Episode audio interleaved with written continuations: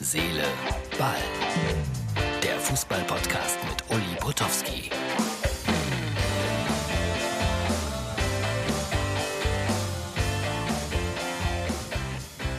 Hallo, Herz, Seele, Ball, Freunde. Das ist die Ausgabe für den Montag. Und wir sind die letzte Instanz. Ja, es gibt ein paar Meinungen, Kommentare bei uns im Podcast und äh, den Aussagen in Richtung äh, Elfmeter zum 2 zu 2 für den VfB Stuttgart. Also heute im Doppelpass ausgiebig äh, diskutiert. A, 50-50 Sache. Kann man Elfmeter geben? Muss man nicht. Aber wenn man das Ding dann erstmal weiterlaufen lässt, dann gab es eigentlich keinen Grund für den Kölner Keller, ich benutze das heute nochmal, sich zu melden, um dann da irgendwie Revision zu fordern. So nach dem Motto, schaut mal nach. Viel mehr kann man zu der Sache nicht sagen.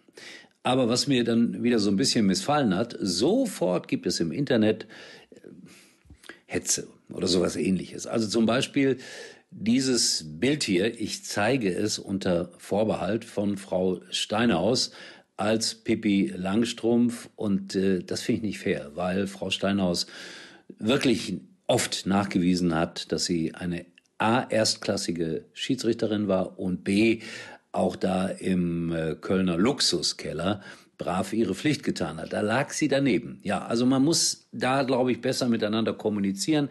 Fand das nicht gut, dass dann die Schiedsrichter aus dem Stuttgart-Spiel versuchten, die Schuld dahin zu schieben, also in den Keller. So, das war's dann aber auch mit dieser Angelegenheit. Trotzdem die Schiedsrichter nochmal im Mittelpunkt. Heute am Sonntag.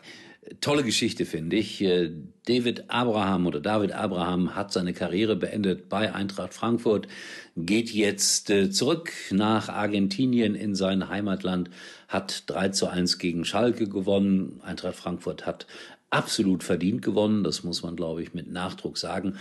Und dann kam diese wunderbare Szene. Ich glaube, Manuel Gräfe ist zu ihm gegangen und hat gesagt, komm, lass uns die Trikots tauschen. Jetzt weiß ich nicht, ob David Abraham unbedingt noch mal einen Schiedsrichterdress brauchte zum Schluss äh, seiner Laufbahn aus Deutschland, aber er hat äh, dann den Trikottausch äh, vorgenommen und es waren schöne Bilder und dieser David Abraham offensichtlich ein vorbildlicher Sportsmann, umsonst wirst du auch nicht Kapitän. Und dann gab's noch diesen netten Gruß von Christian Streich, da gab's ja mal diesen Zusammenprall. Also das hat mir alles sehr, sehr gut gefallen, weil das war Fair Play. Das war Fußball, wie ich mir das wünsche. Nochmal drüber geredet und dann ist auch alles vergessen und Herr Abraham ist in Argentinien bei seinem Sohn. Und Jovic war der Star des Abends. Er kommt äh, zurück aus Madrid, ausgeliehen erstmal bis zum Saisonende und schießt dann gleich das 2 zu 1 und 3 zu 1 gegen ich will das mal so nennen, tapfere Schalker. Die haben ganz ordentlich gespielt, äh, aber im Mittelfeld für meine Begriffe zu viele Bälle verloren. Und das hat den Unterschied ausgemacht. Und dann kommt etwas sehr Entscheidendes hinzu, eben halt individuelle Klasse. Ja, so einfach ist das.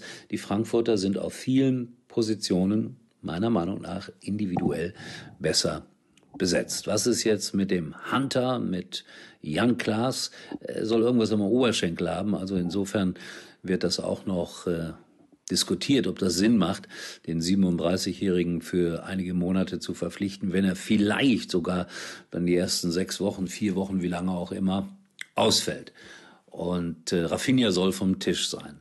Und äh, Herr Schneider, über den wird offensichtlich im Aufsichtsrat jetzt auch nachgedacht bei Schalke 04.